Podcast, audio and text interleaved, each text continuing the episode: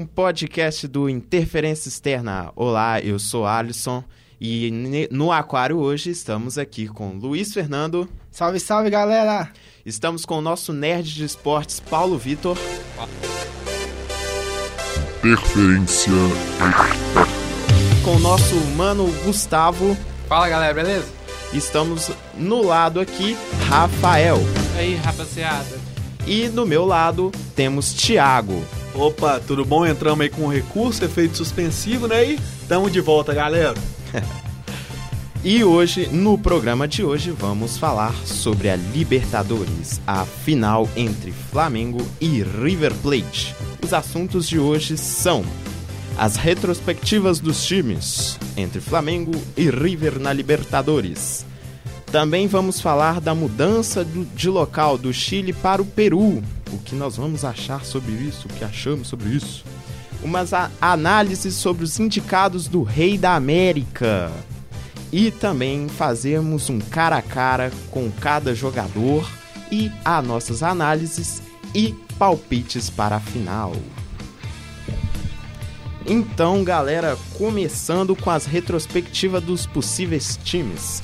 Começamos como o Flamengo. Flamengo que na fase de grupos passou em primeiro, enfrentando LDU, Penharol e San José. Vocês acharam que o Flamengo pegou um grupo difícil ou não? Mais ou menos. Você Diria... pensa que o Flamengo é time? Wallace! Flamengo não é time, não. Time é o Vasco da Gama. O Flamengo é seleção! Uma vez, uma vez, uma, uma vez, uma vez, uma, uma vez. Mais ou menos, considerando que é, o comando do Flamengo na época que era do Abel Braga, né, a metodologia dele de treino não era a mesma do, do Jorge Jesus. Né, o Flamengo encontrou algumas poucas dificuldades, mas às vezes por complicação própria, né? Era um grupo qualificado, né? Querendo ou não, LDU já foi campeão da Libertadores, Penharol já foi campeão da Libertadores e o outro é quem? São José, né? É o São José. São José também, eu não conheço muito do São José, né? Muito pouca informação, mas o Flamengo tinha uma disparidade muito grande com esses outros adversários. Eu considero o grupo forte no nome, como o Thiago ressaltou, pelas conquistas, mas na prática se os elencos eram uma disparidade. Detalhe que o Flamengo tinha tanta disparidade que o Flamengo conseguiu a classificação graças a isso, porque no último jogo para decidir com o Penarol, Penarol o Flamengo teve o jogo um jogador expulso e mesmo assim o Penarol foi inofensivo o jogo inteiro e o Flamengo não foi punido por isso. É, exatamente. O grupo do Flamengo. Acho que nem. É, de nome se você for contar o Penharol e tudo. O LDU também, por causa de Quita, dificuldade de tudo. Agora o San José, apesar do comando do Abel, que deixou o grupo ainda mais. Um grupo que não era tão difícil, se tornar assim de fato difícil, ele conseguiu pelo menos aproveitar do da falta de elenco, da falta de investimento de infraestrutura do San José. O Flamengo ganhou na Bolívia e também é, goleou aqui no Brasil, no Maracanã. Então, por esse, esse quesito aí, de ter aproveitado o jogo contra o San José e ter conseguido um empate é, no, no Uruguai contra o Penharol, o Flamengo conseguiu, empatado com 10 pontos com o LDU e com o próprio Penharol, passar em primeiro no grupo. Eu acho assim que, igual ele falou, o Abel conseguiu deixar o time, o grupo, um pouco difícil pela metodologia dele. Ele é um pouco, vamos dizer assim, ignorante ainda, né? É, dos técnicos da velha geração, como o povo pode dizer. E eu acho que, em questão, o time era um, um, um grupo, era um grupo que tinha muito nome, né? LDU, o próprio Penharol, o próprio Flamengo. Mas dava para imaginar pelo elenco que o Flamengo tem que, que passaria. Mas aí bastava ver se em primeiro ou segundo, né? Desde o início já pensei que o Flamengo passaria nesse grupo, fácil. Quanto ao, ao grupo do Flamengo, sinceramente, avaliando. Tá, não tinha os dois laterais, grande coisa, tinha o resto do elenco inteiro, então não é desculpa. O Flamengo tinha um grande elenco, um, um grande plantel muito forte o Flamengo tinha que passar nesse grupo. Eu acho que era obrigação do Flamengo, depois de anos sem passar na fase de grupos da Libertadores. Passou na última, quebrando um tabu até. Mas, enfim, o Flamengo tinha que passar nesse grupo. Comparar o nome e o tamanho do Flamengo, a maior torcida do Brasil, uma das maiores torcidas do mundo. O Flamengo ele tinha a obrigação de passar por San José, Penharol e LDU. Ele não podia ter sofrido tanto quanto ele sofreu. Esse não era nem de longe o grupo da morte da Libertadores, então o Flamengo tinha, é, no mínimo, era o mínimo que o Flamengo podia fazer na fase de grupos, era passar em primeiro e ainda assim perdendo do Penharol, empatando com o Penharol, perdendo da LDU, perdendo jogos bobos, cometendo erros bobos.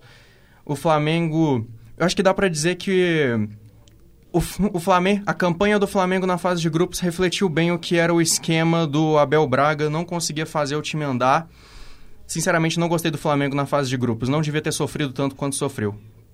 É verdade. É, o Flamengo teve um grupo difícil com nomes, né? O Penharol, uma equipe multicampeã da Libertadores, a LDU já campeã e o San José que era o mais fraco. Acabou ganhando, né? Passou em primeiro, mas muito apertado. Eu lembro que o Penharol e a LDU ficaram com 10 pontos junto com o Flamengo e passou a LDU, eu acho que por questão de gols, saldo de gols, alguma coisa assim. É, o Flamengo deu muito mole nesse quesito e eu acho que a demissão do Abel foi acertada, né? A chegada do Jesus acertou o time, fez o time voar mesmo. E era uma pegada totalmente diferente, né? É, tem diferença, né? Do Abel pro, pro Jorge Jesus. Ele encaixou. O Flamengo já tinha um time que era totalmente ofensivo, com nomes ofensivos de peso, né? Bruno Henrique, tinha Everton Ribeiro e Arrascaeta comandando ali um por trás do, do Gabigol lá na frente. Ainda tinha também, na época acho que o, o, o Arrascaeta não era titular, era o Diego, era o que, era, Diego. que era titular do Flamengo. Além de ter também Vitinho ali, ali pra, também no banco. Quem mais que tinha? Tem, tinha o Flamengo? Berrio também. É, só Berrio, não tinha o, o Gerson, né? Que hoje é peça fundamental. É, e os dois laterais e o Mari. Gerson era o... Coelar. Era o Coejar, era verdade. É, que tava voando. E tinha os dois laterais, tanto o Rafinho e o Felipe Luiz, que chegaram depois, e o Pablo Mari, que com a saída do Léo Duarte pro Milan, aí foi a contratação do Mari. É, já o grupo do River Plate, o River passou em segundo e no seu grupo enfrentou o Internacional, o Palestino e o Alianza Lima. O que vocês acharam do grupo do River Plate? Dois jogaços com o Inter, com o Internacional, diga-se de passagem, né? Se não me engano, foram dois empates. 2 a 2 os dois. Os dois foram 2 a 2 foram triplo, dois jogaços. Triplo 2 a 2 O segundo, o segundo jogo, então, com um empate, com um golaço de falta, não me recordo de quem, mas contra o Inter, que acho que já era meio que certo, né? que Inter e, e, River Plate passariam, não, não se sabe quem passaria em primeiro, quem passaria em segundo, ia depender de quem desse mais pancada ali no Palestino, que, convenhamos, era o mais, o mais fraco, de menor nome ali no, ali no grupo, né? Alianza Lima tem um nomezinho, já tem uma certa tradição, muito embora nunca tenha avançado tanto assim na Libertadores, mas era um grupo bacaninha, cara, equilibrado, um, um grupo bacana. Um, de novo, eu acho que esse era um grupo mais difícil que o grupo do Flamengo, mas ainda assim era aquele grupo que a gente falava que os dois que iam passar era Inter e River. É mesmo nível, não? Hum, não, hein? Eu acho que era mesmo nível, se parar pra observar, assim, eu acho, esse, eu acho esse ainda mais fraco que o do Flamengo ainda um pouco, porque não, se for eu pensar... Acho era, eu acho que era o mesmo nível. Eu acho a LDU melhor que esses dois, dois clubes aqui. Acho, inclusive, juntos. eu acho que o grupo do Flamengo era mais forte que esse O grupo. problema da LDU era a altitude, né? Então isso complicava um pouco. É, né? problema não, a vantagem, né? não, era o problema pro Ponto Flamengo. positivo que a, que a LDU tinha é altitude, ah, mas... Ah, não, se bem que Aliança Lima tem, não. Palestino era de onde? Da se eu não me engano, da Argentina, não? A Palestina é do, Bolívia, do Chile. Chile, isso. Do Chile. Palestina ah, do Chile. Sim. Bom, mas ainda assim, eu acho que é aquele grupo que você olha e já determina quem vai ser os dois qualificados. Não sei em qual posição, mas é aquele que já está os dois definidos já. Eu achei o grupo do Internacional e River Plate mais fraco que o mais é mais fraco que o grupo do Flamengo. Eu também achei ele um grupo Sério, era o grupo já estava definido os dois, os dois classificados. Só os dois saíam jogar um contra o outro pra, e, e ver quem batia mais no Palestino, igual, igual o Thiago falou, para poder definir quem ia ser o líder do grupo mesmo. Porque, sinceramente, Alianza Lima e, e, Palestino, os dois, os dois iam brigar só, pra, só pelo terceiro lugar mesmo. Não era time que ia ter nenhuma dificuldade. E o Palestino ainda segurou, hein? Segurou uma barra, terminou com sete pontos, terceiro lugar. Foi bem o Palestino. Se não me engano, ele empatou, ou ele empatou com o River, ou até chegou a. O que sa- seria o ganha- saco de pancadas, né? É, chegou Me a. enganei completamente. Não, não chegou a ganhar, não chegou a ganhar não, mas ele empatou, se eu não me engano, ele empatou com o River.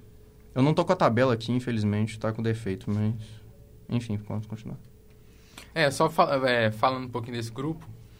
O, na primeira rodada, o Alianza Lima, que era o grupo mais fraco, foi o grupo mais fraco, foi o, o time mais fraco, ele conseguiu seu único ponto, foi um empate contra o River Plate. Então o River Plate, que começou mal na competição e na fase de grupos não foi tão bem, a gente sabe que é totalmente diferente isso. Que no caso, a, a- os mata-matas é onde que ele se sobressai. Agora, já o palestino que a gente estava falando, não foi um saco de pancadas, né?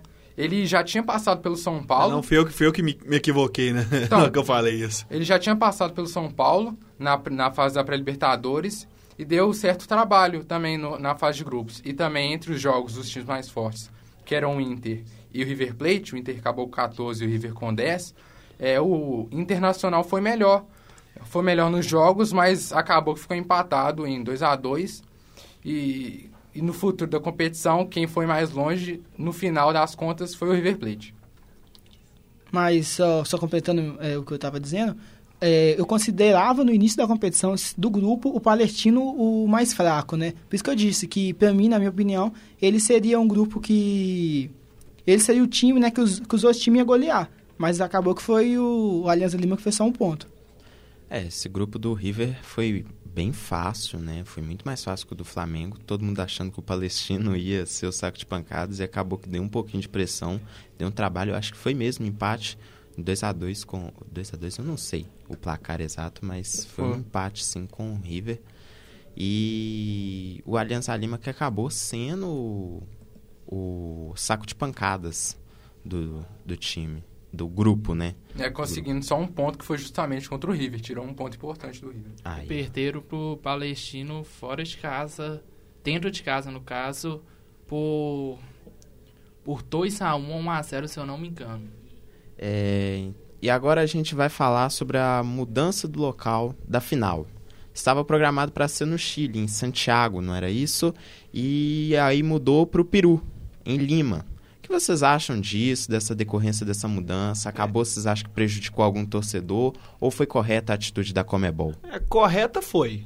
Não tinha, não tinha a menor condição de ter, ter a final no Chile, em Santiago, com todas as manifestações que estavam tendo lá. E está programado, está planejada uma manifestação bem forte aqui. Aqui. Uma manifestação bem forte lá em Santiago amanhã. E muito semelhante ao que aconteceu aqui no Brasil durante a Copa das Confederações de 2013. Enquanto acontecia a Copa das Confederações aqui no Brasil, acontecia também aquelas famosas manifestações de 2013 que envolveu o Brasil todo em diversas capitais e teve um trabalho muito mais forte da polícia. O desafio no Chile, em Santiago, seria o mesmo.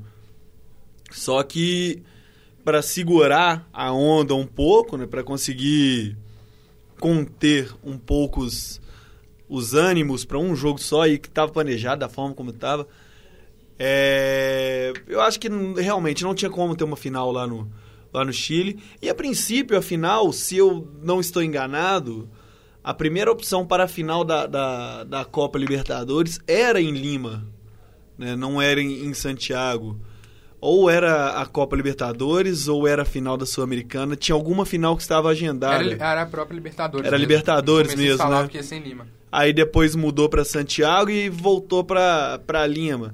São estádios bons, estádios grandes. Nesse quesito, acho que não, não se perde muito. Agora, quem comprou passagem já estava com tudo planejado, o hotel já reservado. O torcedor é sempre o, o, o lado mais fraco nessa disputa, né? Vai sempre sobrar para o torcedor, que vai ser sempre que vai sair mais prejudicado.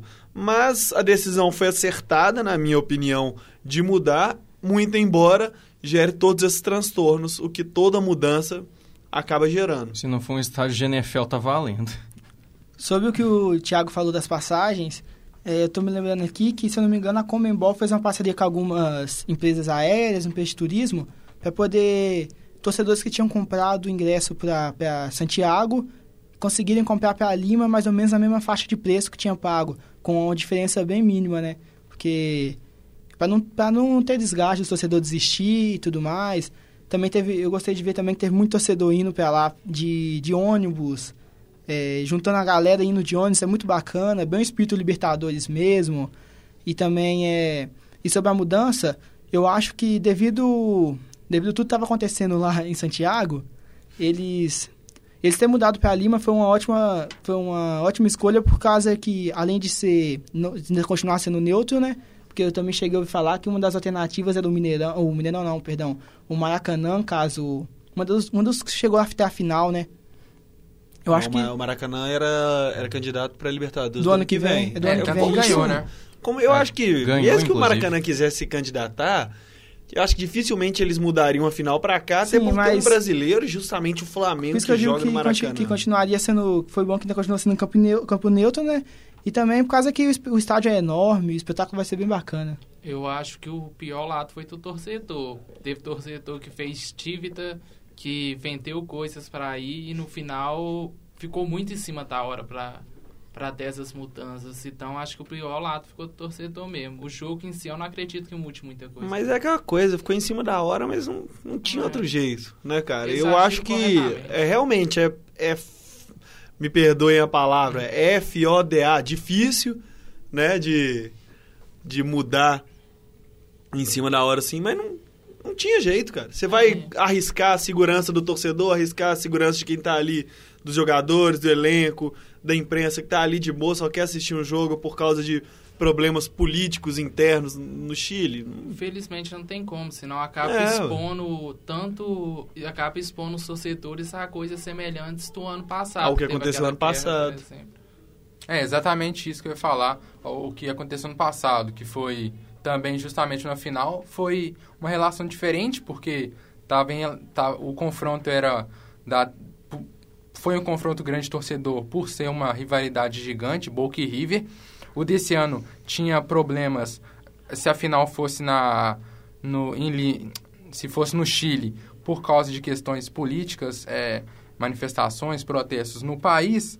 Então a a mudança para Lima foi de cima da hora, mas foi necessário realmente, era inevitável isso acontecer, não tinha como programar nem nada. Então, o torcedor acaba sendo prejudicado, porque justamente quando, quando acontece alguma coisa em, cima da hora, de mudança, de imprevisto, sempre é a, a, a base que vai ter mais problema. Se numa empresa dá uma mudança, quem vai ser demitido é os funcionários lá embaixo, mesma coisa que vai acontecer com aconteceu agora na Libertadores. Quem vai sair mais prejudicado é o, o torcedor, o torcedor me- mesmo. Bom, é, sobre a. Antes de falar da decisão de mudar o local da final, eu gostaria de comentar um pouco sobre a decisão de fazer uma final única. Eu, particularmente, sou a favor da decisão de final única. Sinceramente, eu, eu tô vendo vocês me olhando torto aqui. Mas eu gosto, eu gosto da ideia de fazer uma final única porque eu acho que, tá, tem o lance da justiça, de que cada um jogar na sua casa, é justo, mas eu acho mais justo ainda você fazer um jogo neutro que tem 50%, 50% da torcida dos dois lados do que fazer dois jogos com torcida única praticamente. Por quê? Porque eu acho que tem quem decide em casa, eu acho que tem vantagem. Sinceramente, eu acho que quem decide em casa tem vantagem, porque você, se você vende um resultado ruim, mas você vai decidir em casa, acho que você vai com mais ímpeto, você acredita mais que pode dar, pode virar, pode fazer alguma coisa diferente. Nenhum jogo único que é num estádio neutro e tá tudo de igual para igual, eu acho mais justo. Então, sinceramente, eu gostei deles terem feito a mudança para uma final única em estádio neutro. Agora, comentando sobre a decisão deles terem mudado de Santiago para o Chile. É claro, teve o problema dos torcedores, muitos não vão conseguir ir, muito menos do que conseguiriam ir em Santiago, já estavam programados, torcedores que fizeram dívidas. Mas, minha opinião, eu acho que vale mais você fazer uma dívida financeira do que você se meter no meio de uma guerra civil. E eu, sinceramente, sinceramente, é, eu concordo com o Comembol. E é raro eu concordar com o Comembol. Então, é, concordo, fizeram a coisa certa, afastaram da confusão, ficou melhor para todo mundo. Então, a minha opinião sobre a mudança é que foi correto. Não dava para ter mesmo um jogo no Chile. As manifestações estão muito fortes no Chile. É, eu vi mesmo que até um grupo de torcedor do Flamengo não conseguiu passar do Chile para atravessar a fronteira do Chile porque eles estavam manifestantes prenderam ali, fecharam a rodovia e aí tipo num momento os torcedores do Flamengo tipo assim para não ficar nervosos, eles saíram e começaram a dançar com os manifestantes. Então, tipo assim, muito louco. Mas foi totalmente acertado, não dava para arriscar. E os torcedores, óbvio, saíram prejudicados, mas eu acho que a Comebol deve ressarcir esses torcedores ou até mesmo os clubes. Muito difícil, mas tem que acontecer, né? E a mudança para Lima foi ok é, o pessoal que mora no Acre que tá pulando da vida, né? Que torce pro Flamengo agora, que, que é beleza, só atravessar. Hein? As vantagens de se nascer no Acre, né? Aí, ó. E Lima esse ano também já teve a, o Pan-Americano, né? Teve o Pan-Americano? Pan-Americano foi em Lima esse ano. Foi. É. O pessoal do Mais Acre um evento. Pra caralho. Hã? O pessoal do Acre, então, vai aproveitar pra caralho. É, só atravessar uma rua praticamente. É, Lima esse ano tem festa mesmo. E já que eu estava falando o caminho até Lima, nós vamos falar agora da fase eliminatória. É, o Flamengo passou do Emelec, mas teve muita dificuldade. O primeiro jogo lá foi 2 a 0 para o Emelec, na casa do Emelec. E aqui no Maracanã, o Flamengo conseguiu reverter o placar, fazer 2 a 0 e levar para a disputa de pênaltis. Por 4 a 2 o Flamengo ganhou. O que, que vocês acharam desses dois jogos? Aí? O Flamengo se complicou, né? Foi o início do, do Jorge Jesus, ele estava pegando ali a, é, como que era o, o, o, Flamengo ainda. Se eu não me engano, foi logo após a eliminação da Copa do Brasil para o Atlético Paranaense. Foi isso é, mesmo. Eu tô, eu tô procurando aqui a, a, um pouco sobre o histórico desse jogo. É, tinha algumas, algumas mudanças que o Flamengo ainda tinha Berri, o Flamengo ainda tinha Cuejá, não tinha é, é, Felipe Luiz ainda. Tinha algumas, tinha algumas pequenas diferenças.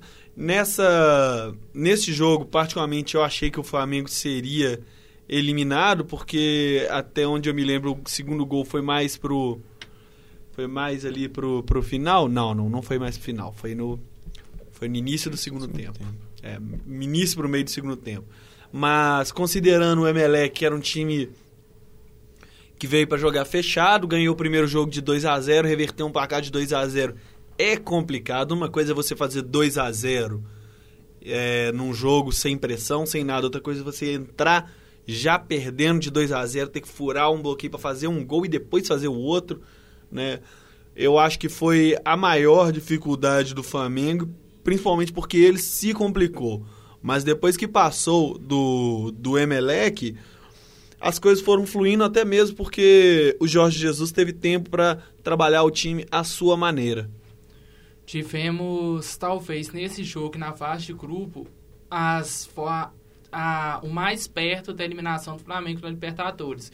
Porque depois dessa fase era o novo Flamengo. Tipo, contra o, o, próximo adversário já era um novo time, era uma nova forma de jogar futebol. O Emelec ah, seguramente foi o clube que chegou mais perto de eliminar o Flamengo nessa Libertadores depois das oitavas. É, sobre esse jogo, esse jogo, as duas partidas do Flamengo contra o Emelec, eu acho que o, a dificuldade que o Flamengo passou é. Sabe quando você instala uma nova rede Wi-Fi?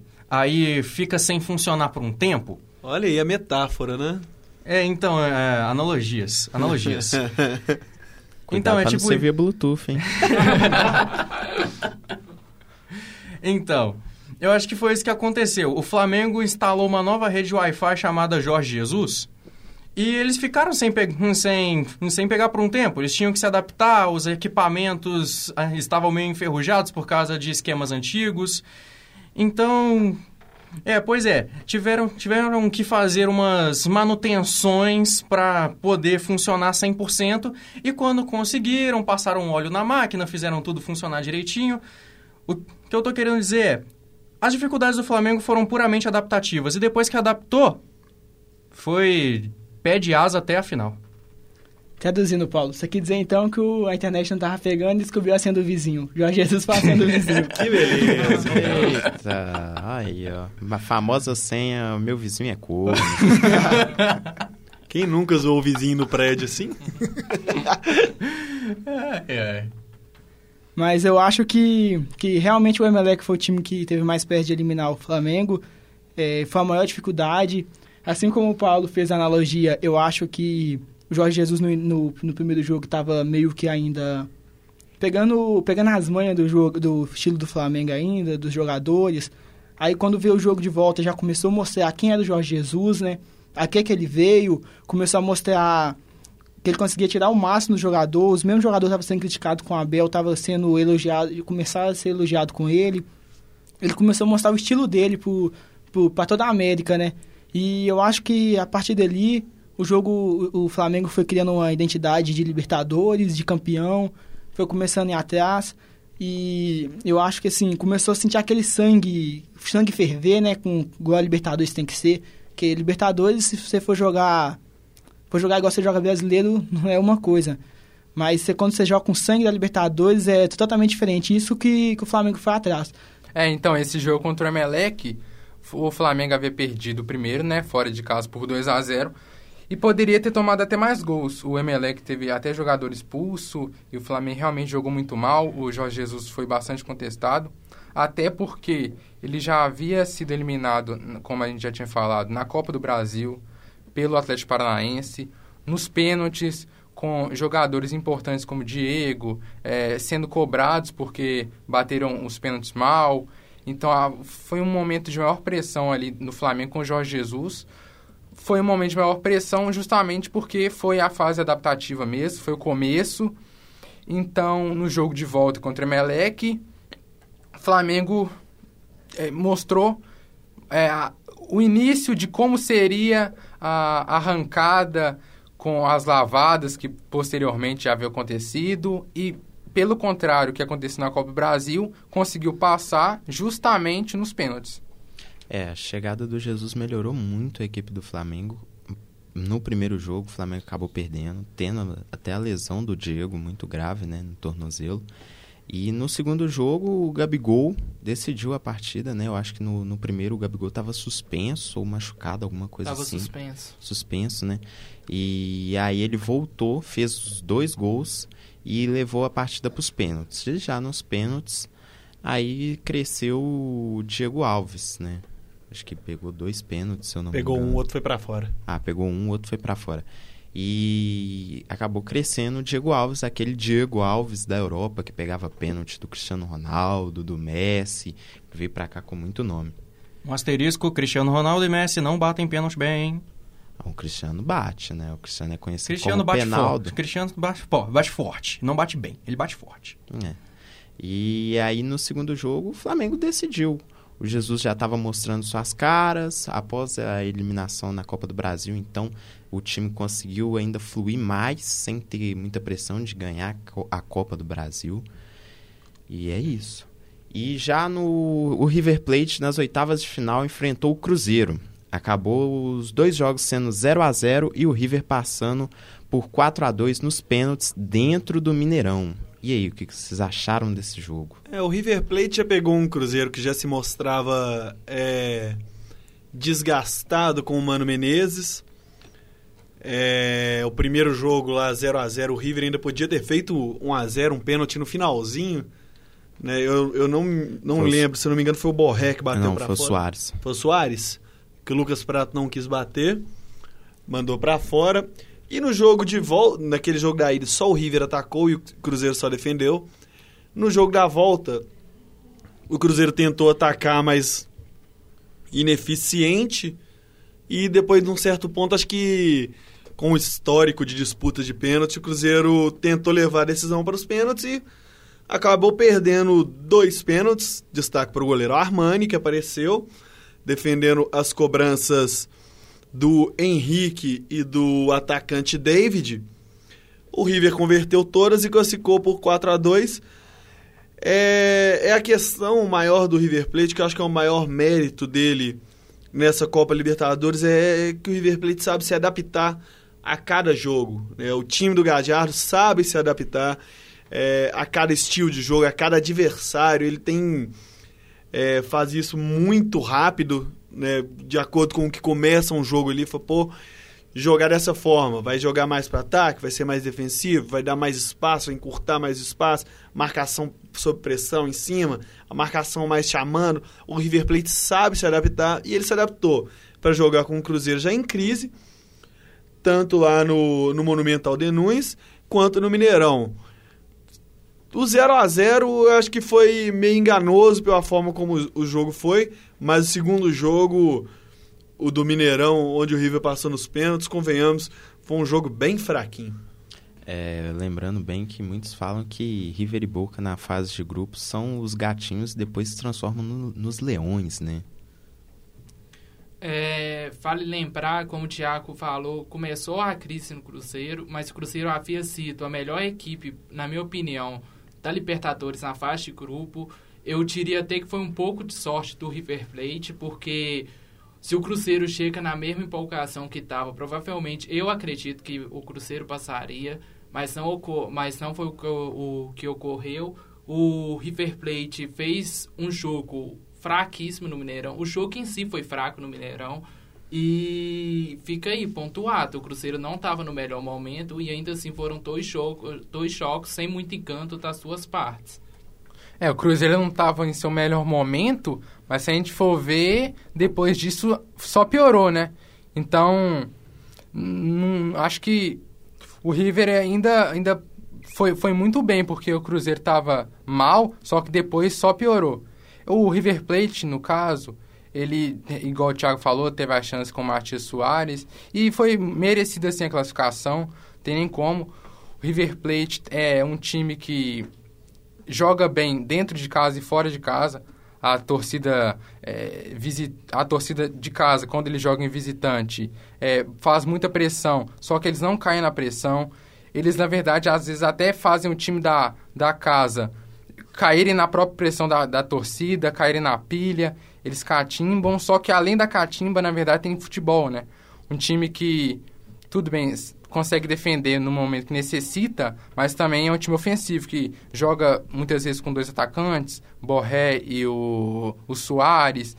Tem volantes que sabem, sabem jogar, tem bom passe, armadores então que tem visão, consegue dar assistência, consegue marcar gol. Então o, o Cruzeiro estava em um momento mal, só que o River estava nas oitavas de final começando a, a mostrar a, a dar sua cara na Libertadores. Olha, vou ser bem sincero, esse não foi um jogo que eu acompanhei, mas em questão de. Mas em questão, igual você falou, Gustavo, é, depois desse jogo, o Cruzeiro só foi declinando, o Cruzeiro foi mostrando que ia ser uma temporada difícil no final para a torcida, e, e, o Bo, e o River foi só crescendo, né? Se não me engano, o River agora tá, tá no campeonato argentino, tá em quarto, é terceiro, é, eu acho que, assim, questão de, de os dois times, eu imaginei que ia ser um jogão, por causa que pelo toda a campanha do Cruzeiro na, na, na, fase de grupos, foi uma campanha muito boa. E pelo, pelo peso da camisa do, do River no jogo. No, e pelo peso da camisa do River é, em toda a Libertadores, né? E também por ser o atual campeão. Eu já tinha um dos times que eu acreditava desde o início que ia ser campeão. E eu imaginei que ia ser um grande jogo. Bom, sobre esse jogo, o, os dois jogos. O River, na minha opinião, ele não encantou do jeito que todos falam que o River eh, consegue encantar, né? Foram 2 a 0 a 0 e deu para ver que o Cruzeiro estava tentando no segundo jogo, tentou bastante no Mineirão, mas era aquele tentando que bate e volta. É, o Cruzeiro, o Cruzeiro tentava, batia na parede do River e voltava e não fazia nada muito grande. E no final acabou perder, acabou perdendo nos pênaltis. É, Esperava-se muito mais desse jogo, né? Pegava o melhor Uhum. time da fase de grupo contra o atual campeão da Libertadores. Esperava-se muito mais, na verdade, desses dois jogos entre River Plate e Cruzeiro. Até porque o River na Libertadores é meio que o Real Madrid. Ele dorme na fase de grupos e voa nas eliminatórias. Nas eliminatórias, no caso, no mata-mata. Então, e tem a- o, o passo que tem o argumento de que o Cruzeiro, ele tava ruim naquela época, só que o Cruzeiro na, é- na era aquele Cruzeiro que ainda tava a caminho do hospital. O Cruzeiro já agora tá em coma. Então, então, é, o River nem de longe pegou o Cruzeiro no pior momento dele do ano, mas ainda assim não fez um grande jogo, esperava muito mais, mas enfim, acabou a eliminação do Cruzeiro e agora estamos com o River na final. E esse jogo, sinceramente, foi um dos que mais se decepcionaram na Libertadores, porque você vai pegar a camisa, os dois times estão gigantes na competição, você vai pegar elencos, os dois times estavam com um elenco muito bom na época, e esse jogo pra mim fica como o mais decepcionante, ou um dos mais decepcionantes aí da competição. Só um adendo que foi mais um ano que o Cruzeiro caiu para um time que foi finalista ou até campeão, né? É verdade. É, esses dois jogos foi muito fraco. Eu, eu lembro que eu assisti esses dois jogos, consegui acompanhar.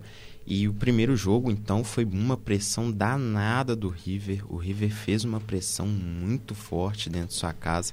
Teve o pênalti desperdiçado, né, pelo Soares.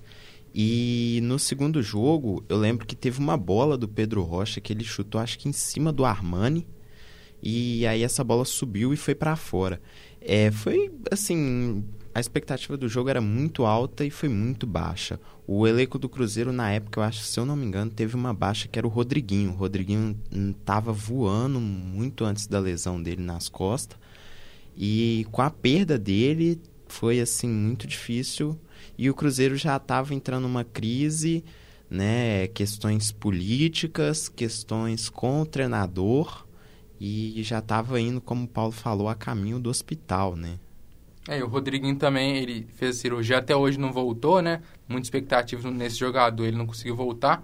Mas ele também já estava já tava mal, né? Ele, no Mineiro, realmente, ele foi bem, estava dando passe e assistência, só que antes de, da lesão, ele já estava jogando as últimas 10 partidas mal, bem abaixo, tanto que o pessoal até falava, será que é por isso que está jogando mal, por causa da lesão, que depois até teve cirurgia e tudo?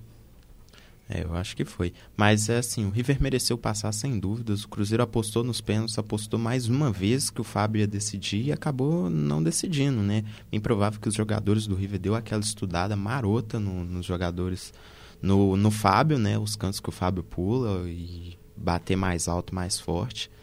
E aí vamos para as quartas de finais. O Flamengo enfrenta o Internacional e no seu primeiro jogo no Maracanã. Maracanã, o Flamengo ganhou de 2 a 0. E no, prim- e no segundo jogo, já no Beira Rio, ficou 1 a 1 fazendo o Flamengo passar por É, 3 a 1 ali, ali meio que já fal- mostrava aqui que o Flamengo, aqui que o Flamengo veio, né? Até então colocávamos sempre aqui no Brasil é, os dois melhores eram Flamengo ou Palmeiras, né? Até essa fase, ele estava começando a, a decair também o Internacional, começou uma, uma pequena crise ali com, com, com o técnico, me deu um branco, o Daí Helma. Isso. Tava começando a ter uma crisezinha ali com o Internacional. E o Flamengo tava começando a deslanchar. Vai, é, ressaltando o jogo da volta, que foi um jogaço do Flamengo, mas também merecida a- o avanço contra o Internacional. Eu. Esse jogo foi muito bom. Quem viu lembra. Foi assim no Maracanã. Foi mais pro fim do jogo. O Flamengo abriu a vantagem. Foi. E foram dois gols muito próximos um do outro que meio que balançou o Internacional. Mas o Internacional fez boa partida, mas ali já tava aquela coisa que o Flamengo era uma máquina. Não passava você se ir bem contra o Flamengo. Você tinha que se superar para tentar chegar o nível do Flamengo, que ali já mostrou que estava criando uma equipe ali que ia ser ou é sempre aqui na América do Sul a ser batido. O Flamengo no Maracanã foi o já esperado, era o Flamengo superior que ia pra cima, Jorge Jesus mandando todo mundo para ofensiva, com muito poder de fogo. Gabigol e Bruno Henrique já brilhando, brilhando ganhou de 2 a 0 justíssimo. Vamos pro Rio Grande do Sul.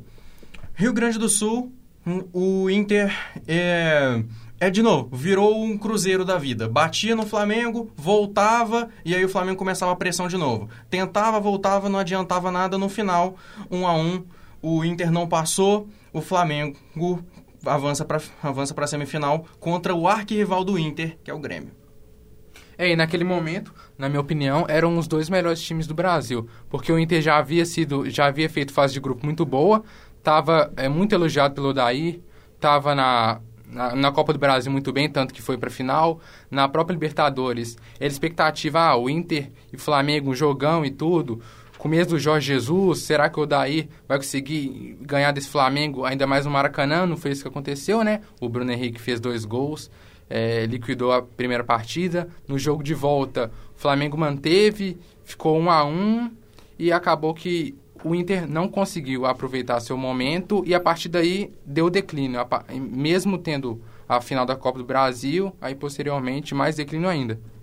E já nas quartas de final, o River Plate enfrentou o Cerro Portenho e no seu primeiro jogo ficou 2 a 0 para o River Plate no Monumental de Nunes. E já no jogo da volta ficou 1 a 1. Eu, eu confesso que esse jogo foi um dos quais eu não assisti, porém, tem aquela coisa, que o River é um peso da camisa maior que o Cerro Portenho. Por mais que o Cerro Portenho tenha uma história dentro da Libertadores, é, deu meio que a lógica, né? Cerro Portenho vinha bem na fase de grupos, até então era.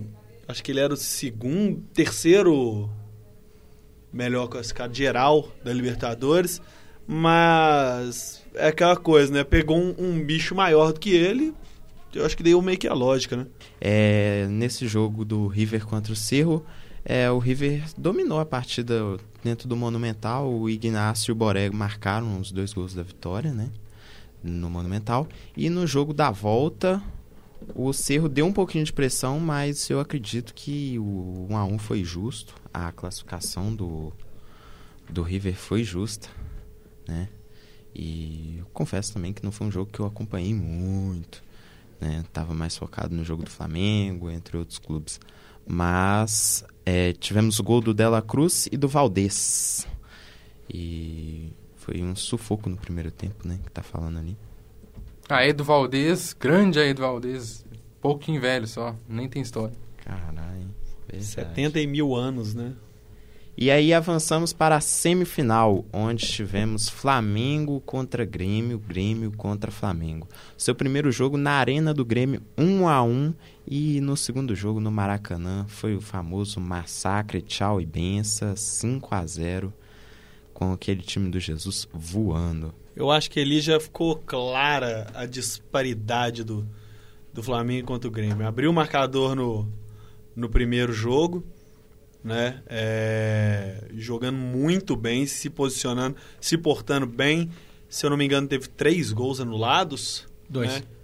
Não, Oi? foram três, eu acho, Três no primeiro gols, jogo. Foram foram três três. gols anulados. O Flamengo parecia que estava jogando em casa. Pior do que eu pensei. é, hum, amassou o time do Grêmio e eu acho que só só ficou um a um porque era lá no Rio Grande do Sul.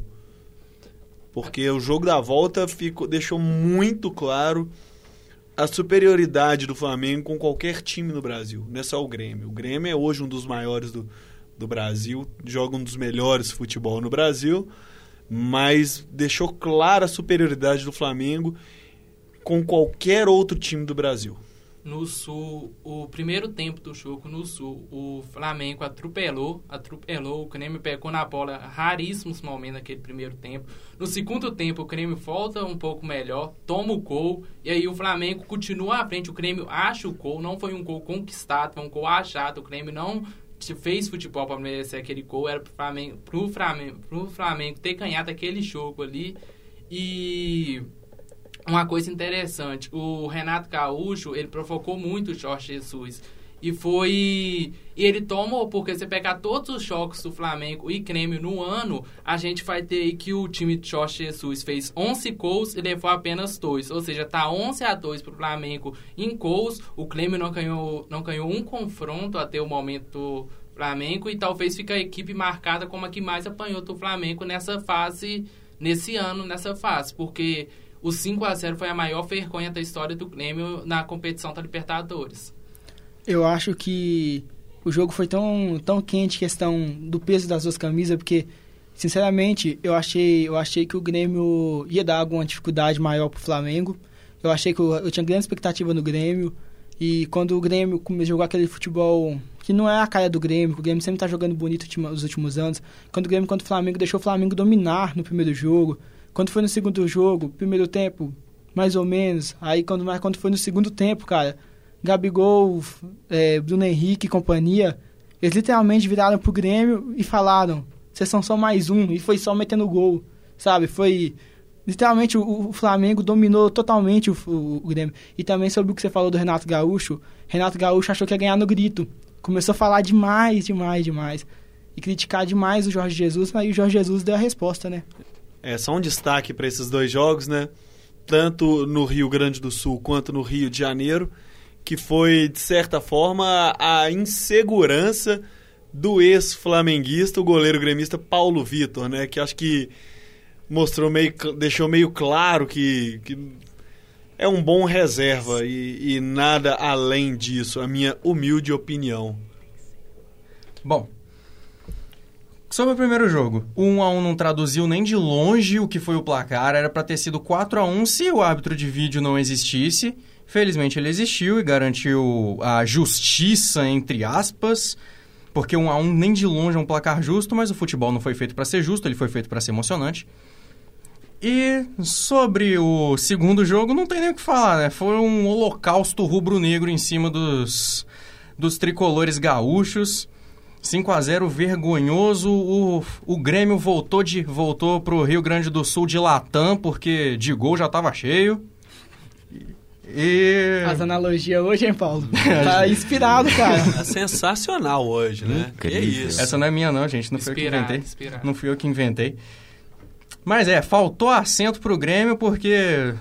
De, porque faltou um para seis, né? Pois é.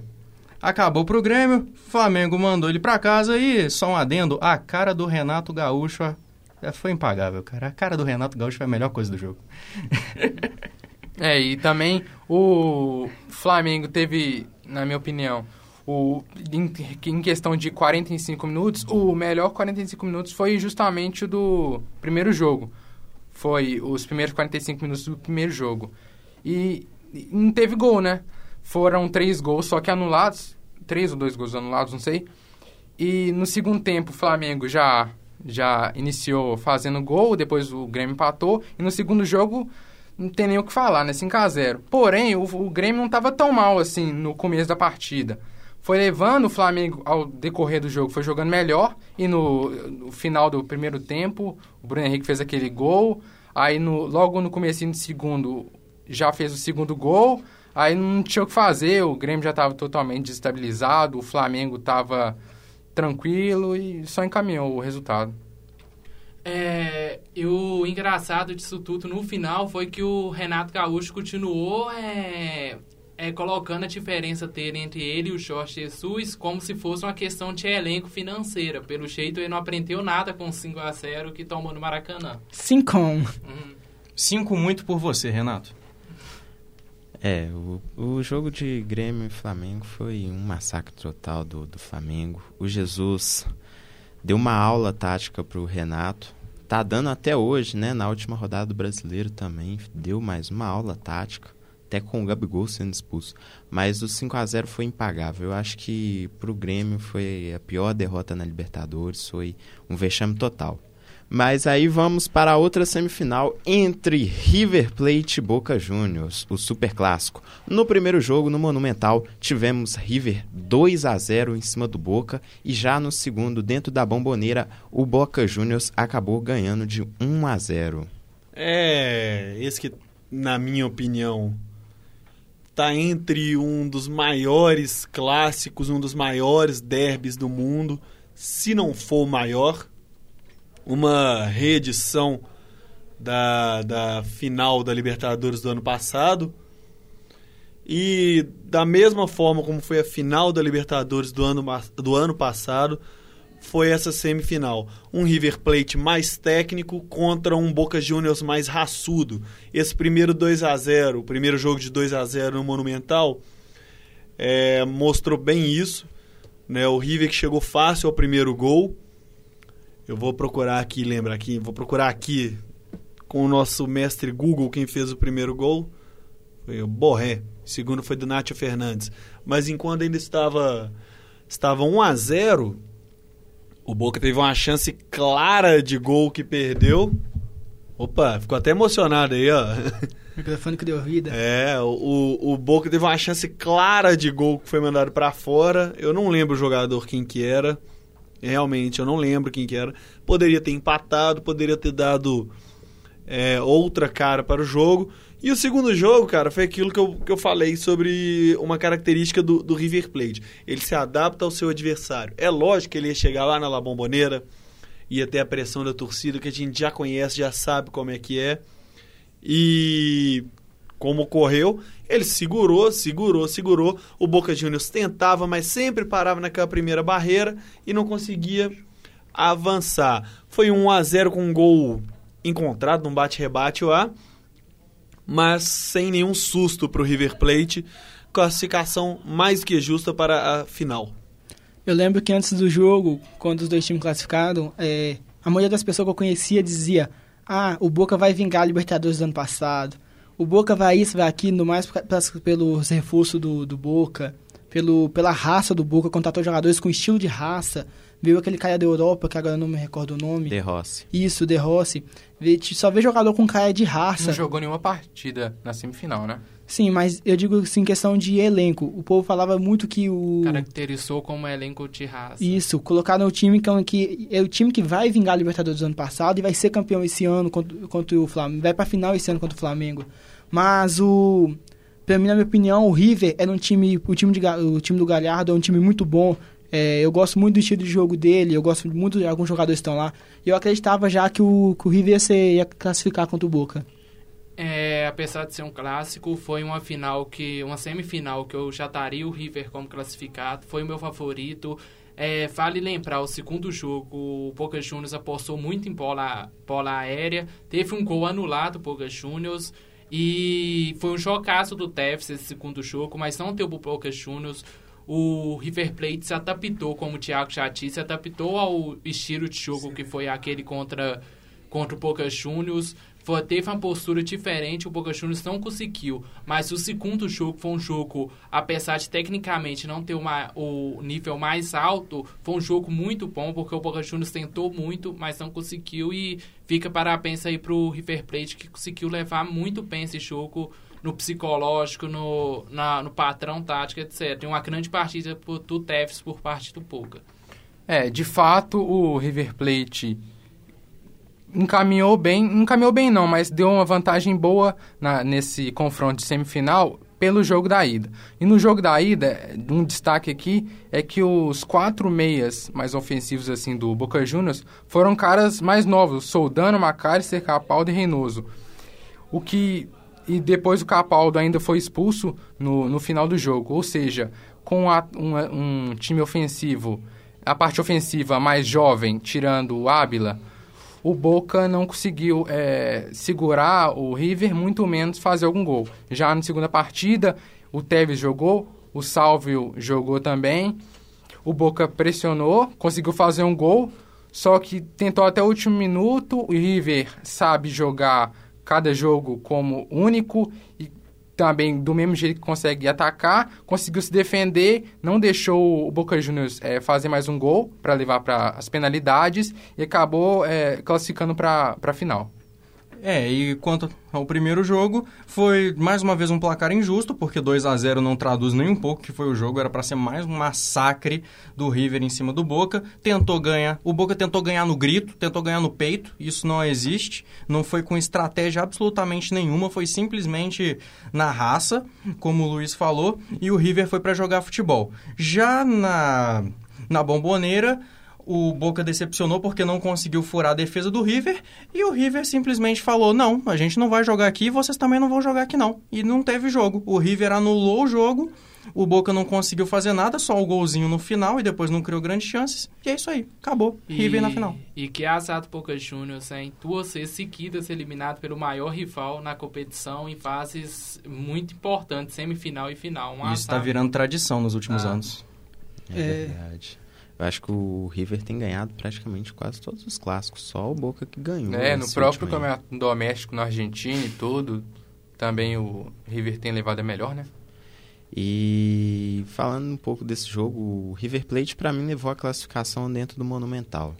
O 2 a 0 foi muito fora do- do normal.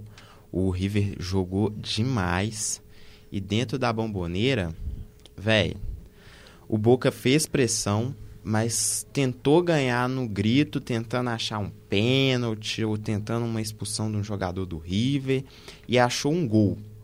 Assim, me surpreendeu muito a forma que o River Plate jogou de se retrancar totalmente, não buscar o ataque, nem um contra-ataque muitas das vezes. Mas o Boca não conseguiu aproveitar disso. O River Plate estacionou um- uma carreta na frente do gol e o Boca não conseguiu furar essa carreta, não conseguiu furar o bloqueio do River. E agora a gente vai para os indicados da América, para ser o Rei da América. Lembrando que esse ano o Rei da América vai ganhar um anel de ouro cravejado com diamantes. Que isso, hein? O que ele tem de feio, ele tem de É O que ele verdade. tem de feio, ele tem de caro. Lembrando bonito, os anéis da NBA e da NFL, né? Olha, o design dele, na minha opinião, ficou muito feio, mas em Eu ao concordo. ponto, Eu concordo eu acho Gostei, eu que- gostei. eu acho que o que o que o Gabigol leva por questão de, de foi muito decisivo nessa Libertadores na minha opinião.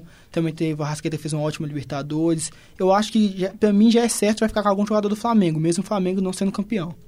É, os indicados são Gabigol, Bruno Henrique, Nacho Fernandes e o Dela Cruz, que é o irmão do Sanches, que joga no Santos. A disputa vai ficar entre o, o, o, o Nath Fernandes e o Gabigol, mas o Gabigol vai ganhar porque, além de ser um dos craques, ele também é o artilheiro da Copa Libertadores com sete gols. Só corrigindo, eu falei Arrascaeta, mas era Bruno Henrique. Confundi os nomes. É, o Bruno Henrique teve maior participação no total, foi o que mais participou de gols na Libertadores e claramente pelo Flamengo, numa campanha onde o Flamengo tem o melhor ataque. Eu acho que ele é um concorrente muito vivo nessa disputa. Acho que quem tá ali por fora é o outro jogador do River que me falta, faltou o nome na memória, Nacho Fernandes ou De La Cruz? o Dela Cruz.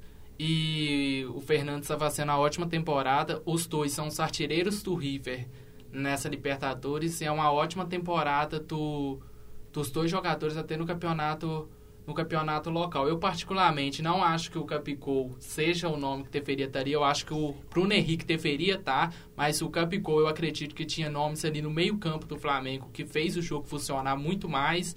O Capicol perdeu muito gol nessa Libertadores, vale lembrar.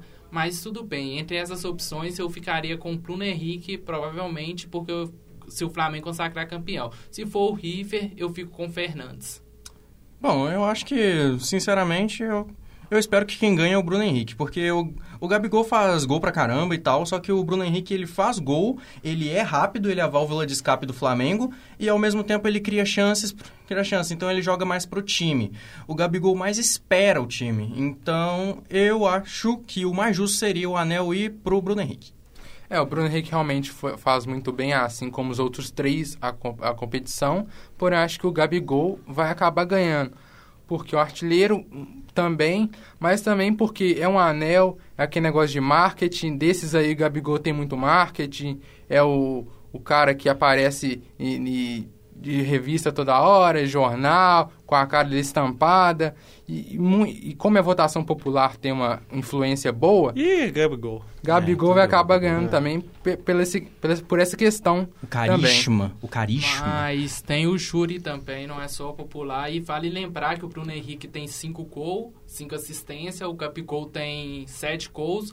Ou seja, não é cravado que o Capicol termine essa Libertadores como artilheiro, não. Ah, muito difícil o Bruno Henrique fazer É, dois, o- três Ah, gols vai saber no, qual vai ser o River Bruno Henrique fazer dois, três, três. O Gabigol não faz dois nenhum, né? gols no, no River, o Gabigol não fizer nenhum.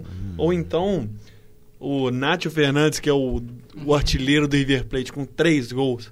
Sei lá, fazer cinco gols, né? Eu acredito, sinceramente, eu acredito que o Bruno Henrique possa chegar ali nos dois gols, dependendo da forma que seja o jogo.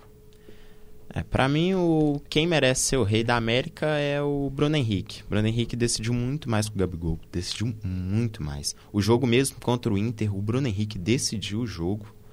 É, já contra o Grêmio, não houve muita essa decisão do Bruno Henrique, mas o Bruno Henrique joga muita bola, tá jogando muita bola essa Libertadores. Não só na Libertadores, mas esse ano também.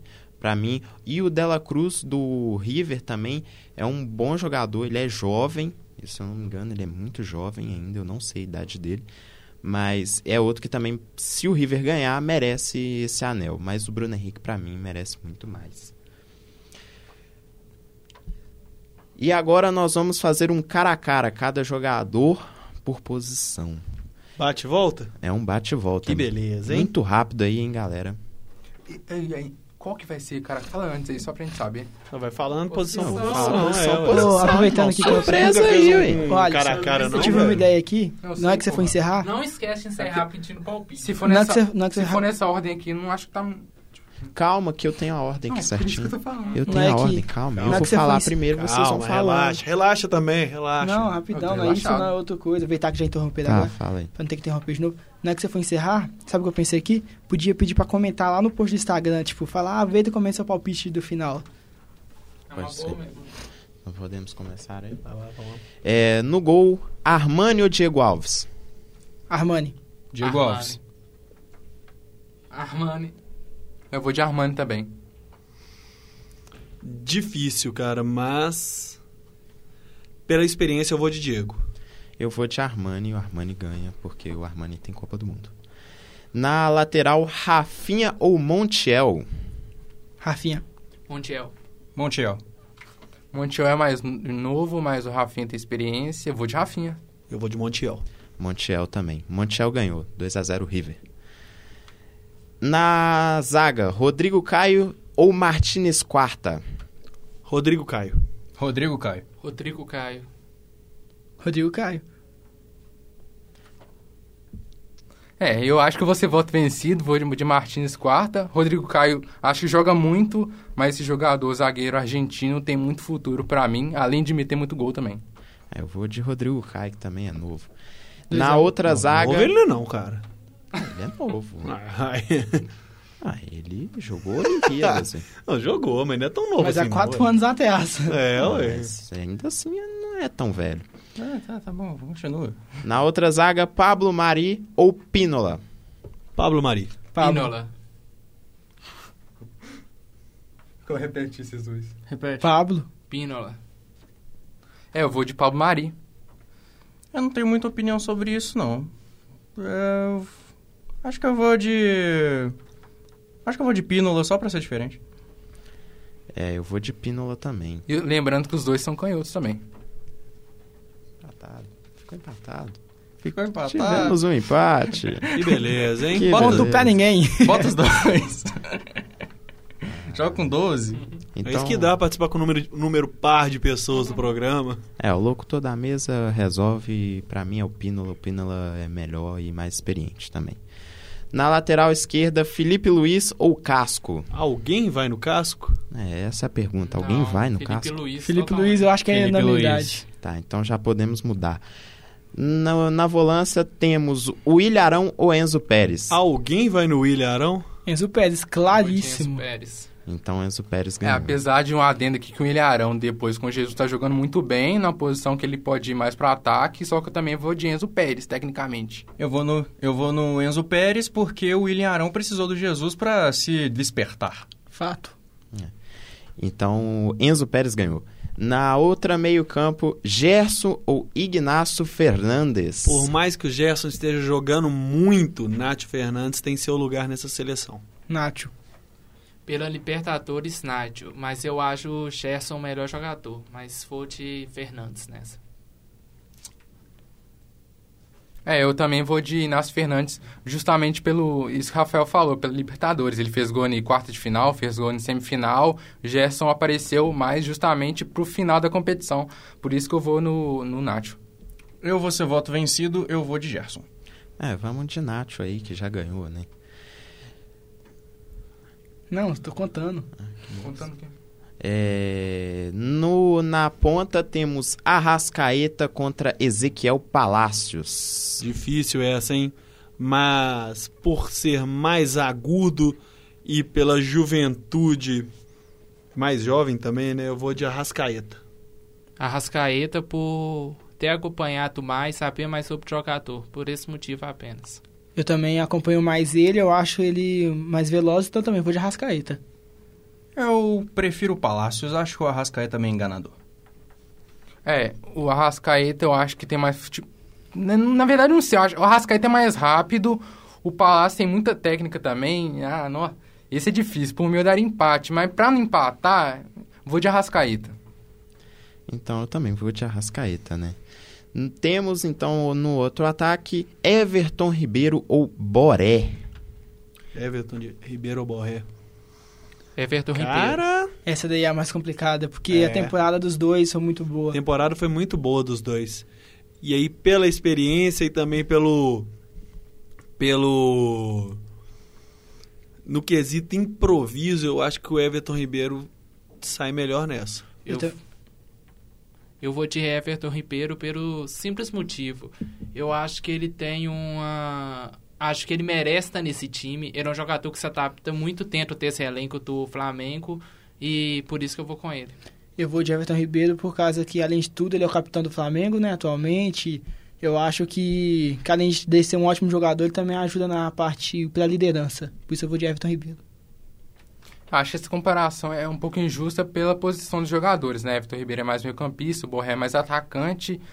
É, nesse, nesse quesito, eu vou de Everton Ribeiro po- pelo estilo de jogo mesmo, que é o que me atrai mais. É só por isso mesmo. Eu acompanho mais o Everton Ribeiro, o Borré não, não me encanta muito, então eu vou de Everton Ribeiro. Everton Ribeiro ganhou então, né? E aí, pra mim, temos a disputa mais complicada, que é Bruno Henrique e Dela Cruz. Difícil. Difícil. Bruno Henrique. É, prefiro o Bruno Henrique. Bruno Henrique. Pra mim não é nada difícil essa, essa, esse que embate aí. Pra mim, Bruno Henrique tá jogando melhor que o Dela Cruz. O Dela Cruz joga muito, só que o Bruno Henrique provavelmente o melhor jogador da América no momento. Tá mais decisivo, né? Bruno Henrique. Então vamos de Bruno Henrique. O Flamengo menino do mandou um abraço. Concórdia. E pra fechar, Gabigol ou Matias Soares? Gabigol. Alguém vai com o Matias Soares? É, essa é a pergunta. É. né? Só olhar pelo número de gols. Então, Gabigol ganhou.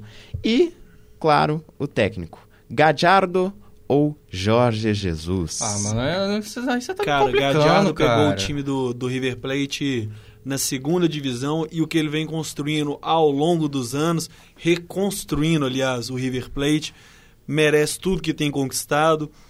É, tá indo para a terceira final de Copa Libertadores, já ganhou uma Sul-Americana, Recopa Sul-Americana. É, eu não sei quantos campeonatos argentinos, se ganhou, tudo mais, mas o Gadiardo para mim, o, o Jorge Jesus está começando agora com o Flamengo, começando a construir essa história. Tem aquele oba-oba de imprensa e de torcida, mas Gadiardo para mim. Eu também eu vou de Galhardo por causa que, é, é, como o Thiago disse, ele já tem uma história com o River e o, e o Jorge Jesus está começando agora. E eu acho que pode ser que lá na frente, caso um dia tenha essa mesma comparação, eu vote Jorge Jesus. Mas no momento eu vou Galhardo. No momento... No momento não. Eu vou de Galhardo, por causa da trajetória também. Ele já tem uma trajetória no River, deu pra ver que o esquema dele deu certo. E o Jorge Jesus tá começando agora. A gente não sabe se vai continuar dando certo assim no ano que vem, quando ele pode perder alguns jogadores, talvez o próprio Gabigol. Ou então talvez ele até decida voltar pra Europa, quem sabe. Mas pela trajetória, Galhardo. Eu vou pela Revolução, vou por Jorge Jesus mesmo. É, tudo bem. É, essa comparação também é diferente, né? Um tem bem pouco tempo, outro tem muito tempo. Talvez se a gente for olhar os melhores dois meses de cada um com cada clube, tem a chance do Jesus até vencer. Porém, o Gadiardo já foi testado, é, du tem duas Libertadores, é um cara que se adapta a qualquer confronto. Então, por isso, ele vai ser meu voto. É, para mim, Gadiardo, né? Gadiardo tá revolucionando, revolucionou o River e tá sendo cotado para substituir o Valverde no Barcelona, né? O Messi, parece que o Messi pediu. E com isso, o River Plate ganhou nessa disputa. Ganhou ainda? Eu achei que não ia ganhar. É, pra mim ganhou, eu acho Por um que foi isso. Por um jogador de diferença, É. ou dois no máximo. O gol foi é Armani. equilibrado. No gol foi Armani, na lateral direita Montiel. A defesa ficou com Rodrigo Caio e Pínola. Na lateral esquerda, Felipe Luiz. No meio campo, Enzo Pérez, Nacho Fernandes e Arrascaeta. Nas pontas tivemos Everton Ribeiro, Bruno Henrique e Gabigol como técnico Marcelo Gadiardo. E para fechar o programa, vamos falar agora da expectativa desse jogo e os palpites de cada um. Vai ser um jogaço. Só isso que eu tenho pra dizer. Vai ser um jogaço. Quem ganha? Os dois times tiveram uma trajetória muito parecida de reconstrução, mas vai ser um jogaço. Pra ser bem sincero, eu não consigo opinar um que vai ganhar. Não consigo. Vai ser um jogaço, como o Thiago ressaltou, um jogo para abrir essa final única da Libertadores da melhor maneira. Vai ser um jogo muito disputado. Eu, particularmente, fui com o Flamengo. Acho que deve ganhar, mas fica aí a dúvida. É um jogo muito disputado. Não tá para dizer que tem um favorito. Tá bom. É, Sinceramente, eu tô tor torcendo pelo futebol brasileiro, eu vou de Flamengo, porque eu acho que, é, tem, individuali tem individualidades. O, esti o estilo do Flamengo, ele consegue, eu acho que, encaixar, encaixar bem um jogo contra o River. Então, meu palpite, ainda que seja meio 6 a 4 mas meu palpite, Flamengo. Eu tava achando há, há, sei lá, alguns dias atrás que o Flamengo tinha bem mais chance de ganhar. Hoje em dia eu acho que o Flamengo vai ganhar, porém essas chances aí diminuiu bastante. O River tem muita trajetória, tem muita camisa, é, tem um técnico muito bom, vai ser jogo único. Ah, sei lá, eu achava que o Flamengo podia ganhar um, de uns 3 a 1 hoje eu acho que fica uns 3 a 2 vai. É, então eu vou ser contra vocês, desculpem, mas minha opinião é River. É, eu acho que vai ser um jogo que vai ser truncado, vai ser um jogo que vai ser muito pegado, grandes oportunidades. Eu acho que vai ter jo- jogador expulso, porque os dois times vai, vai dar raça, sabe? Vai ser aquele jogo que acaba, infelizmente, tendo briga. hein? Vai ser aquele jogo com cara de Libertadores, sabe? Não com apoio e briga, mas eu digo em questão de que os dois times vão dar muito sangue. E, o, e eu acho que vai ser um, vai ser 1 a 0 e ainda digo mais, vai ser gol na prorrogação de Lucas Prato. E os jogadores do Flamengo, do Flamengo não se controla não. Se a Argentina não se controla, Capicô e companhia muito menos. É, pra mim vai ser um jogão e vai dar Flamengo. Amanhã tem gol do Gabigol, hein, galera?